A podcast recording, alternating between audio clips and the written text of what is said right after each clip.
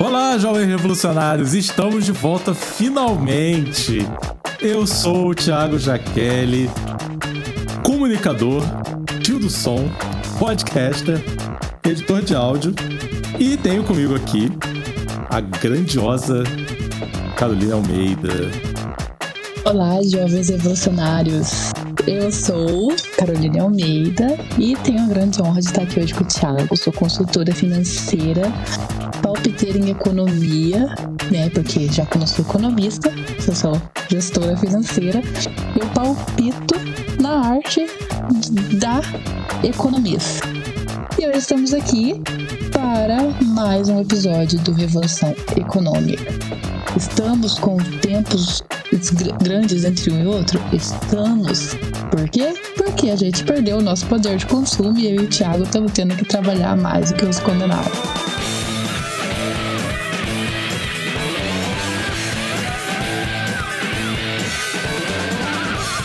Episódio de hoje vamos falar justamente sobre isso, sobre o nosso trabalho que tá deixando a gente doido? Não, sobre a queda do poder de consumo.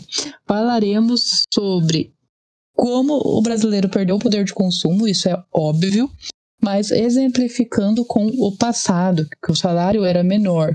Em tese, o povo tinha mais poder de consumo.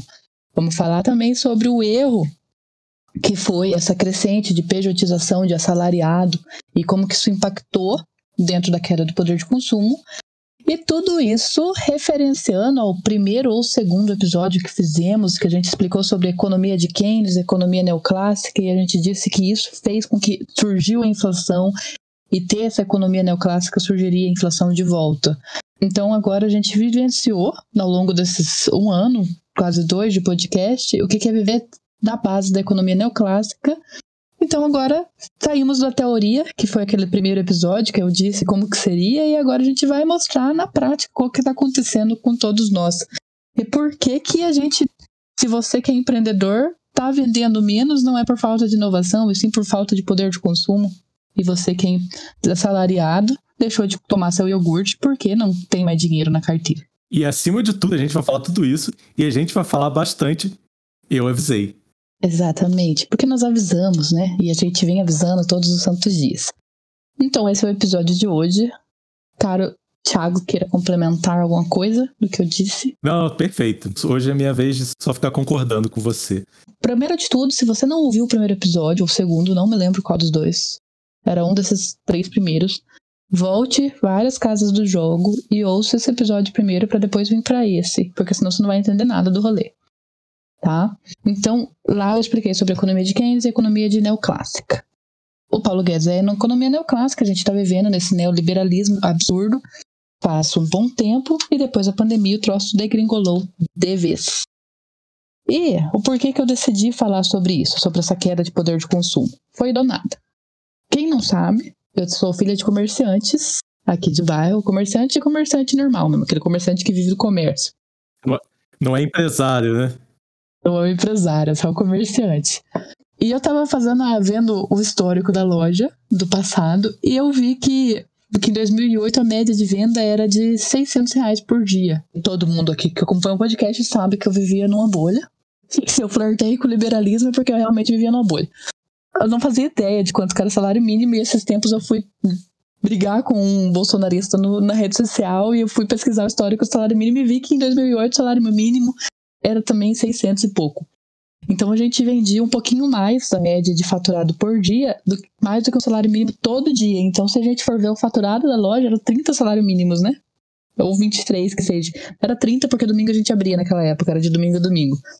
Então, era um, um bom faturado. Hoje, para vender um salário mínimo num dia, tem que ter estoque pra caramba e não chega no salário mínimo vendido por dia. Isso nem um sábado em si, principalmente com a inovação que empurrou o povo mais ainda para desigualdade social. Só que o X da questão de tudo isso é o quê? É que como que vendia-se tão bem se na época o povo ganhava menos? Em tese, não deveria se vender tão bem. O povo não tinha dinheiro. Hoje o salário mínimo tá lá em seus. É 1.200 hoje o salário mínimo? É por aí, né? Não, não, não que isso seja respeitado, né? Seus 1.200. Não que seja respeitável, mas já é o dobro, mas você tá vendendo. Se o salário mínimo é o dobro, o que, que aconteceu, né? Então, quando alguém falar para você, ah, o leite hoje está custando 8 reais, mas naquela época o salário mínimo era 300 reais e o leite custava 2. Não, tem, não é essa justificativa que caiba. Então, na, se fosse isso realmente, naquela época o povo também não ia ter poder de consumo e o povo tinha. Então, o que que tinha-se antes? O povo tinha que é o que Bolsonaro quer tirar e disse, na verdade, que se for reeleito que vai terminar de tirar o direito trabalhista. E benefícios trabalhistas também. Então, naquela época, era todo mundo empregado. Então, numa casa com quatro pessoas, uma casa, filho, pai, mãe, onde o filho já é economicamente ativo, e irmã economicamente ativos, eram quatro pessoas empregadas dentro de uma casa. Então, consequentemente, vinham quatro vales alimentação. E o vale alimentação ia só para comida mesmo e o salário ficava livre só para se gastar. Então isso fazia com que a economia se movimentasse, então a economia girava, porque o povo tinha poder de consumo. Por isso que naquela época vendia-se muito bem, por mais que as pessoas ainda reclamavam da vida. Assim, eu, eu fui comerciante também, e, e eu passei por exatamente o, o que a Carol falou, tipo, cara, eu vendia coisas muito barato. Inclusive barato pro padrão da época. E nunca tive dificuldades na vida. Inclusive, tipo, eu trabalhava até antes de ser comerciante. A gente fazia tanta coisa de consumo mesmo, de sair para encontrar os outros, tipo, de comer, de tomar cerveja, de não sei o quê. Cara, da onde surgia tanto dinheiro? Sendo que a gente ganhava menos. Eu preciso contar que, e na verdade, eu, nunca fui empregado. Assim, eu nunca tive carteira assinada. É, Thiago é burguês safado. Ele fala de mim, mas ele é pior do que eu. Ele é pior do que eu. Empreendedor por escolha. Ele é, era riquinho. Não, eu não sei da onde surgiu o negócio, porque eu ficava comprando e vendendo cartinha, cara. E era isso, cara. A minha vida foi isso durante anos. Eu também é... não tenho carteira assinada. Eu acho que a gente, a gente é uma farsa pra esse podcast, né? Eu não tenho nem carteira de trabalho. Eu não, eu nunca nem tive carteira de trabalho porque não tinha ninguém pra assinar, então é isso. A gente é defensor Mas, assim, do Partido dos Trabalhadores, eu te dei trabalho. É... e um pouco... a, a consciência de classe. Eu, eu, eu, defendo tantas coisas que, que eu não sou, né? Sim. É só mais uma. É só mais uma, é só mais um detalhe. Mas assim, atualmente sou assalariado, famigerado sistema do PJ. Exatamente. Atualmente o Thiago é o que entra na conclusão do que eu ia falar, do que, que aconteceu no rolê. Essa pejotização de assalariado empurrou a gente para a desigualdade social, para a queda do consumo. Então, se você voltou algumas casinhas para trás, ouviu o podcast passado que a gente falou que economia neoclássica se baseia em a população abrir mão de direitos e ganhar menos em prol de uma economia ia fazer com que caísse o consumo e a inflação voltasse, foi exatamente o que aconteceu. A população não abriu mão de nada, porque a população é um. A população não apita nada, ela só fica assistindo. Né, não apita nada, ela só segue, só segue o fluxo e tá ali no, no alienalismo. É, não, a população no máximo assiste estarrecida. Com tristeza, exatamente. Então foram lá e tiraram, né? Liberaram essa pejotização, virou moda, e as pessoas pensavam, ah, porque desconto 27% no meu imposto de renda, que eu fui pro PJ mesmo, porque eu não vou deixar dinheiro pro governo. Essa crescente de coisas, onde pessoas que ganham 5 mil reais teve de pejotização, fez com que caísse o consumo. Por quê? Porque o salário é limpo. Além de tudo, você às vezes tem que pagar até seu imposto, porque você tem, não pode ficar no meio. Então você não recebe vale alimentação, você não recebe vale transporte, você não recebe todas as coisas que seja que o, o quando você está no CLT você recebe. E sai tudo do teu salário. Então, o teu salário, em vez de vir limpo, igual era no passado, para você poder ter lazer, uso e consumo, consequentemente estimulando a economia, fazendo com que todo mundo vendesse mais e a economia, da roda da economia girasse, Agora está sendo para quê? Para pagar comida, para pagar transporte e ter lazer. E aí, consequentemente, veio com que a alta da inflação comesse boa parte do salário. Então, a culpa de tudo, realmente mesmo, é dessa romantização de não vínculo empregatício que se teve, que é a pejotização de assalariado, mas quando você se coloca a mão na consciênciazinha. O Thiago ainda nem é nesse nível ainda, mas a maioria dos PJs são se você quiser trabalhar, ou se você quiser faltar, ou se você quiser fazer qualquer outra coisa, você não tem essa liberdade. Então, aonde está o não vínculo empregatício para isso? Não tem, porque é horário ali de pagar, fazer oito horas por dia, você tem que fazer, que até mais. São as mesmas obrigações, só que sem a liberdade que eles te prometem. Agora eu tô trabalhando de PJ, mas eu fui. Eu era PJ desde sempre, porque eu era CEO do meu MEI. E, e, assim, eu vejo isso com. Eu, eu, vejo as pessoas dessa glamorização, tipo, ah, eu sou PJ, se eu quiser, eu escolho o meu horário. Essa balela toda que a gente sabe que é balela, né? Você não escolhe o seu horário, né? Você vai ser Uber, você. Você escolhe o seu horário. E você também escolhe se você quer morrer de fome ou se você quer morrer de saúde mental, fodida né? É, a, a sua escolha é essa. Agora, vamos entrar no mundo ideal, né? Como a candidata a presidente ignorada pela mídia, Sofia Manzano, uma das plataformas dela é diminuir a carga horária para seis horas por dia. E aí, a pejotização começa a fazer algum sentido. Porque, assim, a pejotização, normalmente, tipo, você continua com vínculo empregatício, claro, porque você não pode faltar, você não pode fazer seu horário, você não pode fazer nada. Você continua sendo empregado igual o CLT, só que sem CLT. Assim, se o CLT passar das seis horas por dia, faz sentido talvez você ter um, um segundo emprego PJ, porque você já vai ter um emprego é, CLT que já vai te dar os vale alimentação, os vale transporte, tudo que você precisa, né? Todos os vale que você precisa, e você tem um segundo meio emprego, né? Tipo, aí você pode ter realmente ter um, um, um PJ para você complementar a sua renda. É, é, aí eu acho que um PJ tipo, faz algum sentido. Talvez. Não sei se a Carol pode confirmar. A partir do momento, sou prestador de serviço e você tem que bater horário, você já não é mais prestador de serviço. Já começa aí. Sim, configura vínculo empregatício. E aí você. É, é, é tipo uma coletânea dos nossos podcasts, né? Aí configura vínculo empregatício. E aí você tem que parar de ser neoliberalzinho e procurar um sindicato. Se o seu sindicato não te satisfaz, dá uma agilizada e, e, e ver se existe outra associação dos trabalhadores da sua classe. Mas tem a prova disso, de como que a população precisa de. como que vira um vínculo empregatício e como que precisa de sindicato. É o Uber.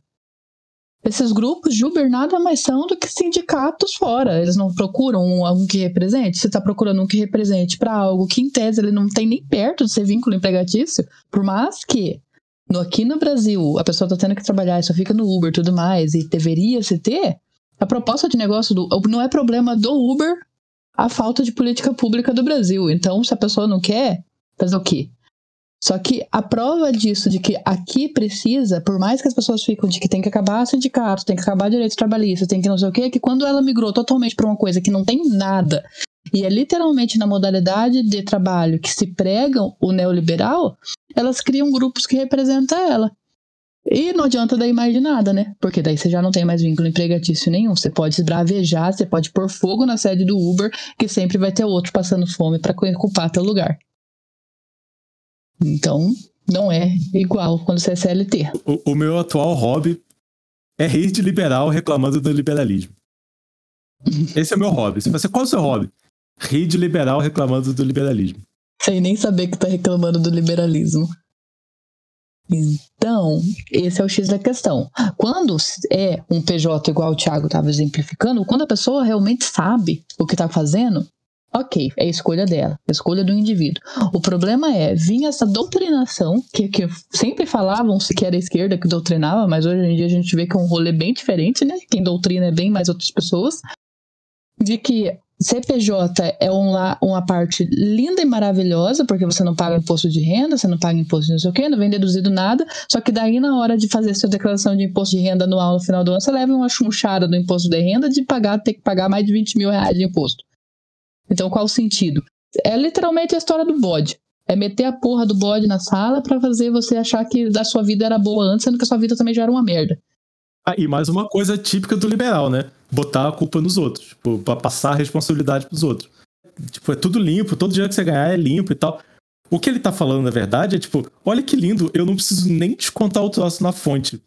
Você faz o trabalho que eu deveria fazer, que é fazer essa dedução do imposto. Até isso, é, é passar terceirizar a culpa, né?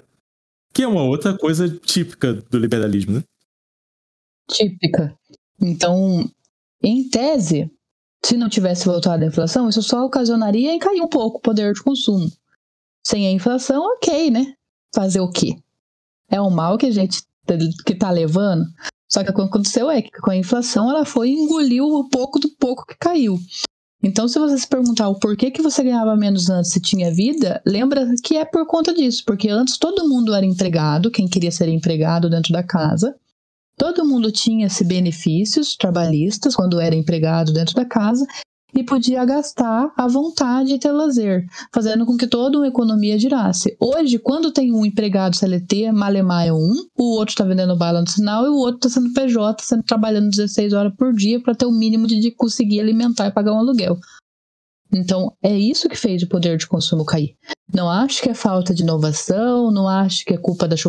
Tem culpa da Shopee também, outra coisa que eu, liberar o zona.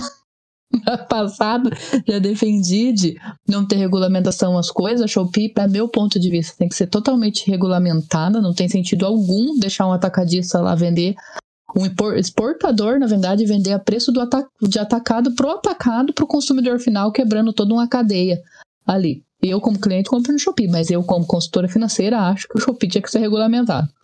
Então, isso também prejudica o consumo, prejudica a movimentação da economia, e a questão leva-se ao quê? Qualquer inovação faz com que a gente fique mais da desigualdade social ainda, porque não existe meritocracia. Então, a inovação de um lugar que realmente é meritocrata faz a sociedade perder consumo e faz a gente viver essa inferno que a gente está vivendo hoje. Que, em tese, quando forem perguntar para vocês que Ai, a inflação voltou porque tá faltando mercadoria ou porque o povo não consumiu, não fica em casa. Também é mentira. Porque se o povo não tivesse consumido, igual se fizesse a inflação fosse a falta de consumo, hoje em dia a gente não tá consumindo e o produto só tá subindo um pouco mais. Né? Vamos assumir o nosso BO também, né? Exatamente, a gente tem que assumir, cada um assume suas BO, a gente tem que assumir a responsabilidade da gente no rolê.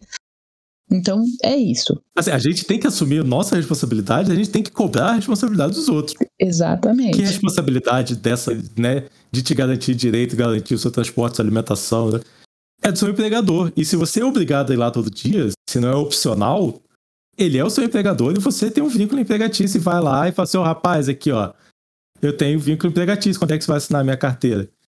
Aí ele vai chorar, vai falar que isso aqui, vai te mandar embora e contratar outra pessoa por ganhando menos. Mas esse é detalhe, né?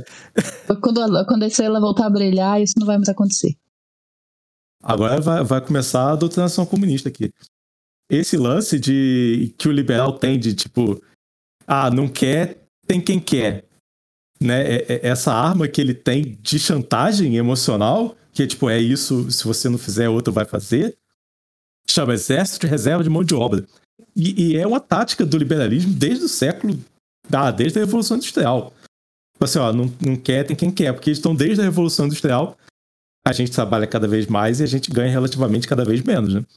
E é uma arma para eles fazerem chantagem e, você, e as pessoas não têm escolha.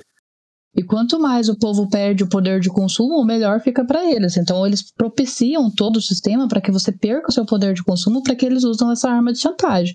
Não quer? Tem quem queira que tá com medo também já tá porque é um pouco pior do que você e vai entrar ganhando um pouco melhor vai ficar satisfeito. Porque ele já tava passando fome, então vai você agora começar. E aí começam situações análogas à escravidão, que tem infinito por aí. A gente vê todo dia na internet. A pessoa que oferece vaga de trabalho por moradia e comida, isso aí tem nome, e o nome disso é escravidão. Não importa o que a pessoa fala. Hoje eu vi uma que a mulher procurou uma babá uma babá, uma babá que tenha tido filho recentemente, para poder ganhar R$ 1.200 e cuidar, saber cuidar de toda a rotina de um recém-nascido e também amamentá-lo com o seu próprio leite. Ama de leite, né? Isso aí acontecia bastante no Brasil colônia. Bem comum, inclusive, né? Em 1800. Hoje em dia, pelo jeito, já tá ficando normal de volta. E a gente não pode aceitar isso como normal. Você tem que dar de dedo na cara mesmo. E, e, e tipo, fogo no parquinho. E, assim, eu sinto falta, sou da época. E sinto falta do barraco na rua. Chamar os vizinhos e falar assim: Fulana, vem veressazinha aqui que quer me dar 1.200 reais pra eu poder amamentar o filho dela. Tem, tem, que, tem que expor. Tem que expor e tem que ter humilhação pública dessa gente escrota. Não tem outro jeito, cara. É, é, é, saquear, é sacanear rico, é fazer gato, tirar o gato da sua casa e plugar lá na, na tomada do rico para ele pagar a tua conta de luz. Tem que fazer essas paradas, cara. É apenas isso, eu acho justo. Eu é, acho justíssimo. As pessoas que acreditam nessa balela de esse imperialismo escroto aí, tipo, elas têm que ser sacaneadas sistematicamente. Porque aí o jogo vira, porque o sistema que eles montaram é para sacanear a gente sistematicamente. Então vamos sacanear eles sistematicamente. Exatamente isso. E, e tacar fogo em carros e, e saquear banco, isso aí. E outra justificativa que as pessoas dão também é: como mas se Bolsonaro sair, se o presidente sair, você acha que a gasolina vai voltar a ser tanto? O X da questão não é a gasolina ou a comida voltar a ser o preço que era antes. O X da questão é corrigir o salário, fazendo ao ponto de que a pessoa não perca poder de compra. É igual a Argentina, não é o preço voltar ao que era antes. Sim, não é o preço voltar ao que era antes. É se você voltar a ter dinheiro para consumir o que você consumia antes. Até porque eu não sou dessa época. Não posso usar meu pai e minha mãe de base dessa época da inflação também, porque claramente eles não sabiam quantos que ganhavam o salário mínimo na época de 2008, também eles não iam saber como é que era na época da inflação. Para a cabeça deles, na época da hiperinflação, eles tinham mais poder de compra do que hoje nesse tipo de inflação que está hoje. Mas por quê? A inflação é menor, mas as pessoas têm menos poder de compra, não está sendo corrigido. Querendo ou não, naquela época ainda existiu o overnight. Na época da inflação tinha um negócio chamado compras do mês. Você recebe seu salário, você sai correndo loucamente pro mercado e compra tudo que você usa pro mês inteiro. E a compra do mês da época da inflação faria uma compra maior do que a sua compra do mês se você começar a fazer isso hoje. Hoje. Porque hoje, se você for fazer no mercado fazer uma compra no mês, dá muito mais do que o salário mínimo, eu acho. Mas, então, o que, que, tem que acontecer é isso: corrigir o poder de consumo. Daí vai vir pessoa defensora de empresário. Mas, ah, mas aí não vai ter emprego, porque vai ficar muito caro para o empresário. Que foda-se. Não, olha, olha que eu sou uma consultora financeira de empreendedor. Não tem isso que folha vai ficar mais caro do que. Se ele tiver planejamento financeiro, se ele souber colocar uma precificação certa, se todo mundo estiver consumindo certo, ele vai conseguir enfiar tudo esse preço na sua mercadoria e o giro vai fazer ele ganhar mais. Então não tem isso de que a folha está cara demais para o empresário. O que é caro demais para o empresário é ele querer viajar todo final de semana, sem ter dinheiro em caixa, ficar fazendo sangria no caixa para ir todo final de semana nuvem de coco, coco bambu, sei lá o nome daquele restaurante. Então é isso que faz com que fique pesado. A diferença é que nenhum empresário quer ver isso, que é ele mesmo que está fazendo sangria. Claro que salva as exceções, realmente se pesa, mas se está pesado para ter funcionário, não tenha funcionário, é porque o teu processo está errado. É tudo erro que é solucionado por outras coisas. Não tem por que não ter correção dessas coisas, porque todo empreendedor que vem com essa desculpinha esfarrapada de que a folha salarial é o que mais tira lucro dele, ele está sendo prejudicado pela queda do poder de consumo e está vendendo menos. Ele só não vê isso porque eles não têm dados. E, e a folha salarial não tira lucro dele, a folha salarial dá lucro para ele. Porque ele só contrata alguém quando precisa. Ele, né, a, a empresária não dá emprego. A, a gente dá a nossa mão de obra para a empresa do cara funcionar direito. Em troco um salário. É assim que funciona, não é ele que dá emprego. Ele não dá emprego. Ele só contrata alguém se ele precisar muito e valer muito a pena, porque ele não tá dando conta de fazer o negócio dele acontecer do jeito que tem que acontecer. E a outra coisa, não tem a pena de empresário. Pau no cu do empresário. E aí, é, vamos separar que empresário não é empreendedor. Empreendedor é o cara que tem a lojinha, o padeiro que tem a padaria. Tipo. E aqui estamos falando, vamos deixar claro, hermetizar o empreendedor, né? Empreendedor é quando a pessoa cria alguma coisa. Já começa aí, o termo empreender é criar. Então, o que, que a maioria da gente é? Comerciante, vendedor.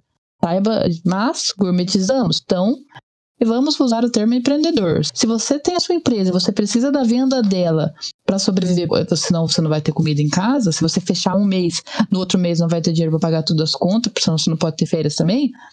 Você faz parte do pequeno empreendedor, do microempreendedor. Então, o empresário ali é uma parcela, é o velho da van, a dona da Magazine Luiza, o Ricardo Eletro, que já faliu. Então são esses os empresários do rolê.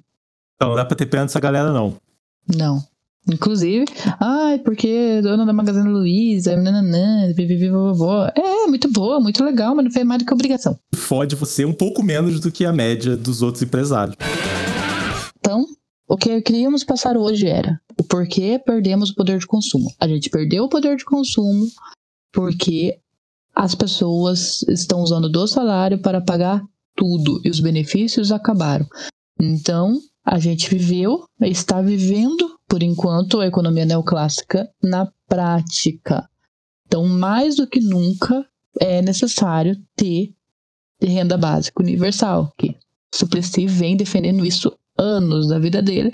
A gente já falou sobre isso, exemplificou também o porquê que isso tinha sentido, e agora está querendo ser usado não a universal, mas para uma parcela da população para fazer com que o Bolsonaro seja eleito novamente. Sendo que nem cartão da, do Auxílio Brasil esse povo ainda tem. Fala Suplicy, me dá um quentinho assim, eu queria que ele me adotasse. Eu ainda estou na campanha Suplicy, seja meu avô. eu queria que ele fosse meu sogro, porque eu cruxo o João Suplicy. Mas, fazer o quê, né? Nem tudo a gente pode ter nessa vida. Se você ainda acha que não, o empresário não tem que arcar com tudo isso para garantir o poder de consumo, que não é, não tem que ser a parte da instituição privada, então a gente tem que ir para o Estado. Então o Estado tem que fornecer renda básica universal para que consiga ter consumo e a economia consiga girar, que é o que prega a economia de Keynes, que é quando o Estado se sacrifica para isso. A gente paga uma alta carga tributária, então em vez de você ficar reclamando de que não queria pagar alta carga tributária, cobra de que tenha retorno essa carga tributária. Porque é para isso que ela serve. Sim, qualquer imposto que você paga, que a gente paga, vai para algum lugar. É só a gente ver para que lugar vai e falar assim, fulano, deputado, por que, que meu imposto não está indo para o que deveria ir? Porque aí começa tipo, as distorções, né? Agora rolou o Bolsonaro que é acabar com o ICMS da gasolina. Sabe para onde vai o ICMS? E você assim, ah, porque ICMS é o que faz a gasolina ficar cara. Primeiro que não é. Segundo, que ICMS arrecada fundos para educação, saúde e segurança pública. Aí ele vai escolher entre cortar lucro de acionista e cortar dinheiro de educação, saúde e segurança pública. Nosso imposto vai para algum lugar. Você só tem que saber para onde. Então descubra para onde é esse lugar e cobre que ele, assim, ó, cadê o dinheiro desse ICMS? A minha rua tá uma bagunça. Cadê a segurança pública? Cadê o dinheiro do ICMS da segurança pública? Por que, que a escola do meu filho está sucateada? Cadê o dinheiro do ICMS? Ele está vendendo coisas aí que arrecada esse ICMS. Cadê? Cadê? Tem que, né? Tem que. As pessoas têm que saber cobrar. Saber cobrar. Não é não pagar. Isso, que é outra coisa que a maioria das pessoas também não. Então, o que, que a gente vive? A gente vive no Brasil onde as pessoas não sabem o que, que é, como é gerada a inflação, o que, que faz queda de consumo, o que, que é uma deflação. As pessoas não entendem sobre economia, ficam cobrando educação financeira na escola, como que se educação financeira fosse só sonho para investir na bolsa, sendo que não tem nada a ver com isso. Educação financeira vem muito antes, mas antes da educação financeira vem a economia, que é importante as pessoas terem noção. E as pessoas também não sabem para que serve cada imposto e ficam nesse. E isso deu brecha para que se crescesse que imposto é roubo. Tanto eu, né? Já falei muito de que imposto é roubo. Olha quem fala. Olha só quem fala, que tá falando. Quem tá falando que imposto não é roubo? Jocó, meu Deus, vocês herdaram da minha família de sonegadores. Mas isso fez com que crescesse essa cultura neoliberal, porque a gente acha que tá jogando dinheiro fora pagando imposto. Mas na verdade é, a gente não sabe para onde é para cada imposto, não sabe para que serve cada um e não sabe como cobrar. E depois fica feliz quando é cortado o imposto, não entende que com uma pedalada fiscal, muito menos um déficit que estão fazendo agora. Então, no nosso próximo podcast, a gente vai explicar para quem quer entender para onde vai cada imposto, para não, não usarem esses termos bestas de que imposto é roubo, como eu usei muito tempo. Indo com sinceridade. ah, é muito bom, gente. Ouçam a Carol. Esqueçam. Ouça confissões de uma ex-liberal. Eu perdi até o, perdi até o rumo aqui da, conversa. Eu tô aqui fazer parte do, do grupinho de apoio meu, que hoje em dia só tem eu mesmo. Então seja você um também. Converta uma pessoa para o esquerdismo, como o Thiago me converteu. E cá estou eu. Compartilhe esse podcast para todo mundo que não entende o que é queda de poder de consumo e por que, que essa romantização do PJ é um erro para nós. E siga a gente nas redes sociais, que vai estar lá no rodapé do trem aí que vocês ouvem a gente. E até o nosso próximo podcast. Um beijo, até o nosso próximo episódio.